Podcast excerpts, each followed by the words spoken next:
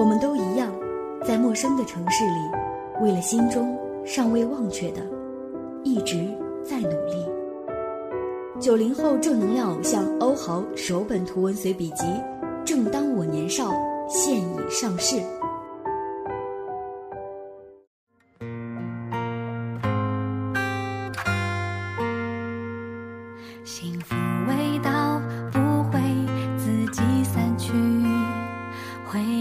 会提醒我们的距离，一个人的行李带上，相信，准备好面对前进。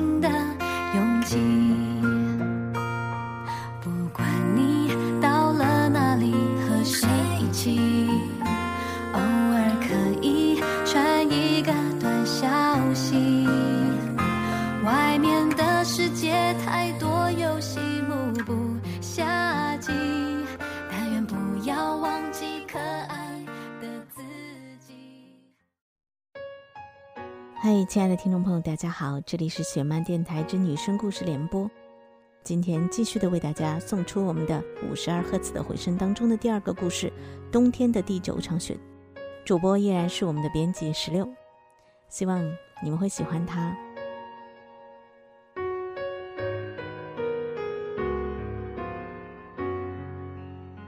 我看到王子轩也在食堂，才故意去触严静的眉头。我断定，以他的脾气，一定会对我发飙。我早就看不惯严静了，想给他点教训，只是没想到效果会这么好。经此一役，严静低调了不少，而我彻底取代了他，成了新一代的校花。我每天都过得飘飘然，没有想过一切虚荣都是肥皂泡，轻轻一戳就破了。有一天放学。王子轩送我回家，快到家的时候，他问我：“文心，你爸爸住院了吗？”我莫名其妙回道：“什么意思？”我们班转来的那个女生莫婷婷说：“你爸爸有精神病，还杀过人。”我说：“他肯定是弄错了。”他顿了一下，看着我说：“你爸不是做生意的吗？”我佯装镇定。当然了，我就知道他们嫉妒你，乱传八卦。我矫情地问他：“我有什么好嫉妒的？”王子轩肯定地说：“你跟他们都不一样。”我忽然有一种莫名的幸福感，我希望我能抓住这种幸福，永远都不放手。我缩着脖子问王子轩：“你喜欢哈尔滨吗？这里总是这么冷。”王子轩说：“很喜欢啊。”记得每年冬天第九场雪的时候，许一个愿望，很快就会实现的。不信你试试看。那天我回到家里，梅老板一个人坐在沙发上，我没有看到我妈。爸，下周有家长会，你去帮我开好吗？我委曲求全地问他，如果他肯去，王子轩就会相信我。是的，我的想法就是这么单纯。什么？家长会？我跟你妈离婚了，你们打哪儿来回哪儿去。我养了你们这些年，也算是仁至义尽。他斜眼看着我说：“赶紧收拾收拾东西，早点滚蛋。”什么？我震惊的不行。我妈天天跟个丫鬟似的伺候你，你玩厌了就跟她离婚，你还是个人吗？他生气的说：“伺候我。”他伺候的那是你亲爹，这些年他没少偷偷给你爹打医药费，那都是老子的钱。一个神经病有什么好治的？我看你妈也有病。我站在那里，目瞪口呆。那个周末我过得浑浑噩噩，我妈不在家，只留了张纸条，说要去上海见一个神经科医生。我真想知道他脑子里在想什么。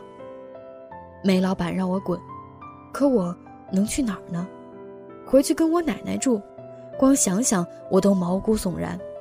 我现在可是一中的校花，我怎么能住回那个破败的平瓦房呢？我推开窗，发现窗外竟然下雪了。我不知道为什么冬天来得这么快，而每一个冬天对我而言，都意味着灾难的来临。我有一种不祥的预感，我怕我等不到王子轩说的第九场雪。我想我一定来不及许任何愿，可能那些不该发生的事儿，就已经通通发生了。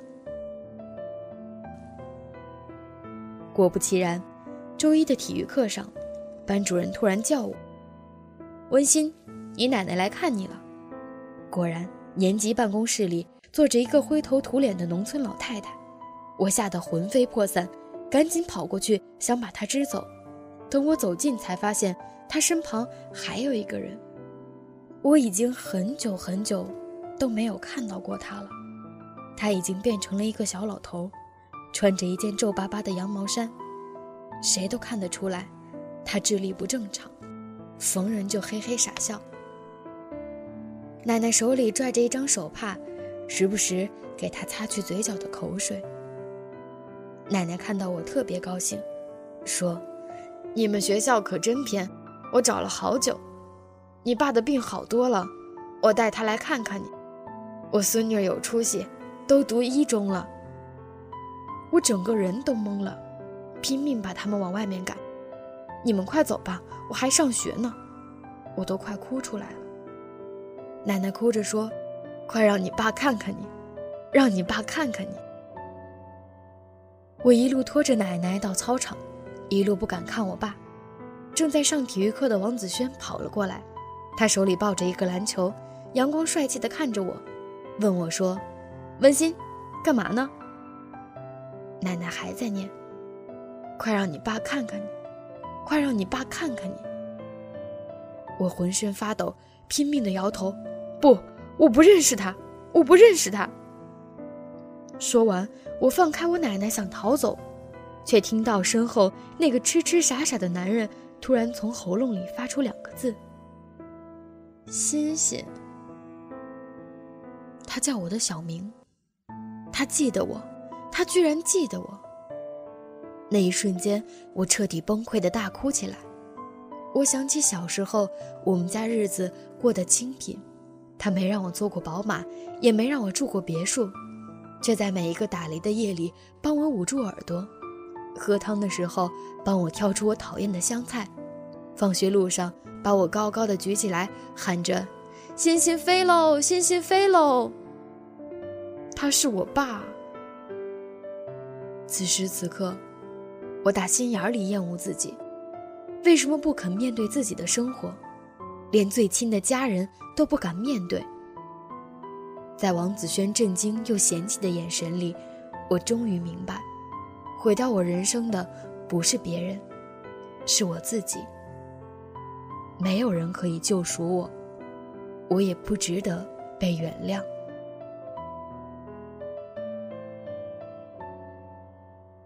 听完了故事，不知道你会怎么想？温馨是我们这次夏令营当中呢长得最好看的姑娘，很多的工作人员都会这么对我说。我觉得她是见过世面的姑娘。我还记得在跟左耳演员见面的活动上，她一进去就坐到了张漾的旁边，非常积极的和他交流。不过她因为太想尽快融入这个陌生的团队，而刻意表现出的挑剔和张扬，引来了大家的不满。他也意识到这点，直到当晚活动结束，他都一直低着头，没有再参与任何讨论。不得不说，她真的很漂亮，怎么看都觉得她是个千金大小姐。但出乎我的意料，他自理能力很强。我听他妈妈说，他是自己坐车赶到哈尔滨机场，误机之后自己去改签，又在机场等了六个多小时。到了厦门之后，也是自己找到酒店，没有麻烦任何人。我表扬他这么神勇，他就嘿嘿的笑了，似乎完全忘了刚刚活动当中的不愉快。夏令营的第二天晚上，营员们在会所围成一圈聊梦想，这个环节感动了很多姑娘，很多人都在角落里擦眼泪，她也是在角落里一直哭，哭得最伤心。我们不可避免地聊到了她的爸爸，一提到爸爸这两个字，她漂亮的眼睛瞬间满含泪水。爸爸是他永远都不想谈及的痛。雪曼姐，你知道吗？过去的几年，我是靠着对他的恨成长起来的。我觉得他是世界上最不称职的爸爸。我一辈子都记得他跟警察说他没有女儿。我今天听了青梧的故事，他说他爸妈多么不理解他，他多么孤独。我反而越听越羡慕，至少他爸爸精神是正常的呀，他能和他一起吃饭聊天，关心他的学习。我的爸爸呢，在我的记忆里从来都没有过这样的画面。虽然这话有些残忍，但是温馨。你要学会接受自己的命运，上天没有给你一个完美的好爸爸，但他不能够成为你自怨自艾的理由。他说：“我知道。”那之后，你跟你爸爸还见过面吗？出乎我的意料，他摇摇头说：“我觉得自己没脸见他。”我突然就松了口气，相信他至少会希望自己变得更好。他跟我说起他们校园的《甄嬛传》，讲他如何一边心存鄙视，一边巴结校花，然后用尽心机取代了校花的位置，用的都是自嘲的口吻。聊到他在食堂利用王子轩的那一幕，他说。我当时觉得自己牛逼透了，根本没有排练，计谋哗啦啦就从脑子里出来了。我扑哧一声笑了，问他：“打哪儿学的？《甄嬛传》吗？”我也不知道，可能我天生就是一个坏人吧。说这话的时候，他低下了头。我立刻安慰他：“不，坏人才不会自省呢。你会觉得愧疚，知道自己做错了，就凭这一点，你就是个好姑娘。”真的吗，雪曼姐？我以前觉得严静挺坏的，但是后来发现，原来我自己更坏。我现在特别特别讨厌我自己。一直这样可不行。既然知道自己错了，就努力改变现状吧。先从道歉开始喽。我跟她的交流并不多，她是个非常聪明的姑娘，一点就透。她甚至不太需要我的开导，他需要的只是有个人拍拍他的肩，告诉他。亲爱的，你不坏，你有很多机会弥补自己的过错。夏令营结束一个月后的某一天，他给我发了一条微信：“我今天主动跟严静说话了。”那他说什么呢？他说：“哼。”我拿着手机笑了半天。他果然跨出了第一步。他很少跟我联系，最近的一条微信是这样的：“每个周末我都会去看我爸爸，他情况时好时坏，有时候还不认得我。”但是我想通了，不管他认不认识我，他都是我爸爸。雪曼姐，不管怎么说，谢谢你，谢谢你所有的工作人员。善良的女孩值得被爱，也值得被拥抱。岁月无可回头，但没有关系。温馨，大胆的走下去吧。你说起那条路上有开满鲜花的树。秋天里，